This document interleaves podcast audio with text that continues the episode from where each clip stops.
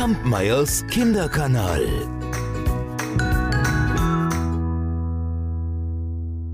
Als erste Geschichte im neuen Jahr erzähle ich euch ein Märchen aus Japan. Es handelt auch unter anderem vom Neujahrsfest.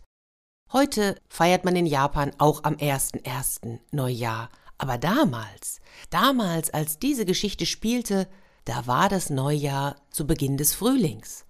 Das erzähle ich euch nur, damit ihr die Geschichte besser einordnen könnt. So, aber jetzt, jetzt geht's los.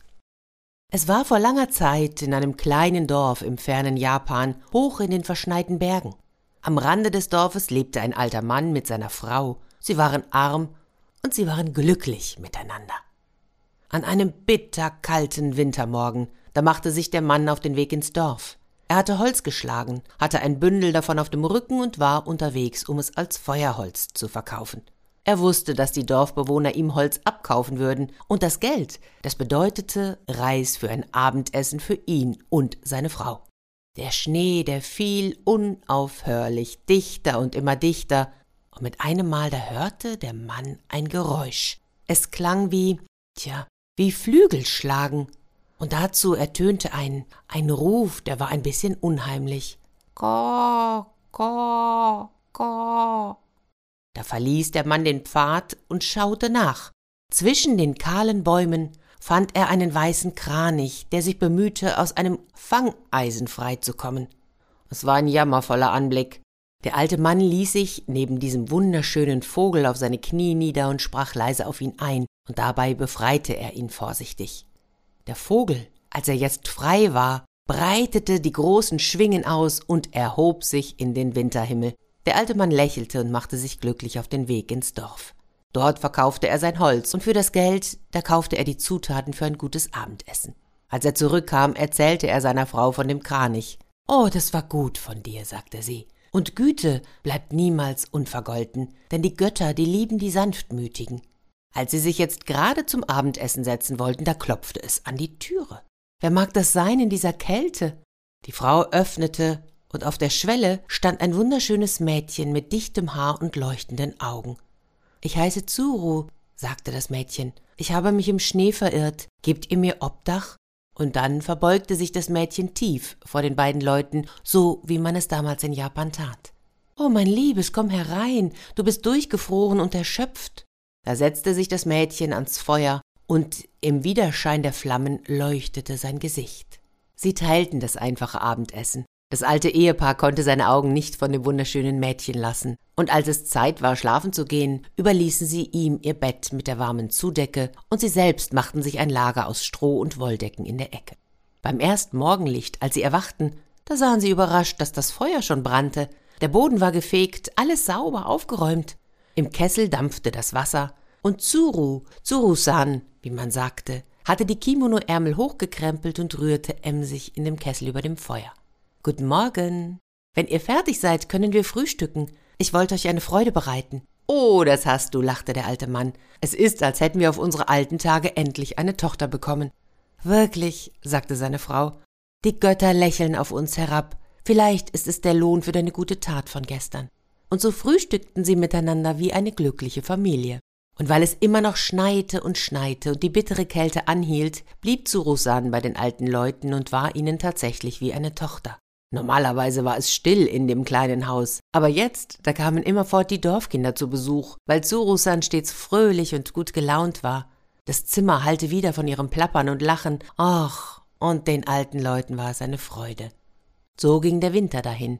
Bald würde Neujahr sein, eine Zeit für frohe Feste und Geschenke. Ach, ich würde Tsuru-san doch so gerne einen neuen Kimono schenken, sagte der alte Mann. Ach, ich würde Tsuru so gerne einen Reiskuchen zu Neujahr backen, sagte seine Frau. Aber der Winter war lang und hart gewesen. Sie hatten kaum noch genug Geld für das Essen. An Geschenke war nicht zu denken. Tsuru-san hatte ihr Gespräch belauscht und war traurig, dass die beiden Alten so arm waren. So trat sie zu ihnen, verbeugte sich tief und sagte, Ihr wart so freundlich zu mir. Ich weiß, die Zeiten sind hart. Ich möchte euch eure Güte vergelten. Ich werde auf dem alten Webstuhl im Hinterzimmer ein Stück Stoff weben. Das wird sich gut verkaufen lassen. Aber ihr müsst mir versprechen, nicht hineinzuspähen, während ich webe. Das verwunderte die beiden Alten ein wenig, aber sie versprachen es. Surusan schloss sich in dem Hinterzimmer ein, und bald erklang ein wohlbekanntes Geräusch. Din cola cola bon bon, din cola cola bon bon, din cola cola bon bon. Das Weberschiffchen flog vor und zurück, vor und zurück. Das ging drei Tage lang so. Schließlich öffnete sich die Türe, Zurusan trat heraus und hielt einen großen Ballen Stoff im Arm. Och, der Stoff war weich und schimmerte, der war so schön, dass die alten Leute vor Erstaunen ihren Augen nicht trauten. Lieber Vater, nimm den Stoff und verkaufe ihn im Dorf. Wenn du die Leute geduldig bieten lässt, wirst du einen guten Preis erzielen. Dies ist mein Dank für das glückliche Zuhause, das ihr mir gegeben habt. Der Alte ließ sich nicht zweimal bitten und eilte ins Dorf. Schon bald war er von einer Menschenmenge umdrängt, alle bewunderten den Stoff. Zehn Goldstücke. Nein, rief ein anderer, zwanzig. Ach, was redet ihr? Er ist viel mehr wert, sagte der dritte. Ich zahle fünfzig Goldstücke. Und so ging das Handeln hin und her. Schließlich verkaufte der alte Mann den Stoff für einhundert Goldstücke. Da eilte er froh davon, lief zu einem Kimonoladen, um einen Kimono für Zuru zu kaufen, und er kaufte auch Reis. An diesem Tag füllte er seine Taschen mit besonders gutem Essen und Trinken für den Neujahrstag. Oh, das hättet ihr sehen sollen, wie geschäftig es jetzt in jedem Haus zuging bei den Festvorbereiten für den Neujahrstag. Der alte Mann zerstampfte den Reis für die feinen Reiskuchen, die seine Frau backen wollte, und alle pfiffen fröhlich bei der Arbeit vor sich hin.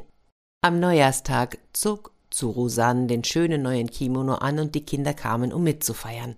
Doch die kalten Wintertage zogen sich endlos hin und schon wieder wurde das Geld knapp. Da sagte Tsurusan eines Morgens, ich werde noch einen Ballenstoff für euch weben, damit ihr sorgenfrei leben könnt, bis der Frühling kommt. Aber es ist wie das vorige Mal, ihr müsst mir versprechen, nicht hineinzuspähen, wenn ich webe. Die alten Leute versprachen es, und Tsurusan schloss sich in dem kleinen Hinterzimmer ein. Tin Cola Cola Bon Bon, Tin Cola Cola Bon Bon, Tin Cola Cola Bon Bon. Das Weberschiff flog vor und zurück, vor und zurück, bis sein Geräusch das kleine Haus erfüllte. Webt Surusan wieder? fragten die Dorfbewohner, denn sie waren sehr neugierig. Ach, wie gerne würden wir ihr beim Weben zusehen. Nein, nein, nein, wir haben versprochen, nicht hineinzuspähen, sagte der alte Mann. Ach, was kann denn ein kleiner Blick ausmachen? fragte ein Nachbar. Nur ein winzig kleiner Blick. Ach, und das ermutigte die alte Frau, die doch auch allzu neugierig war, und sie spähte durch einen Riss.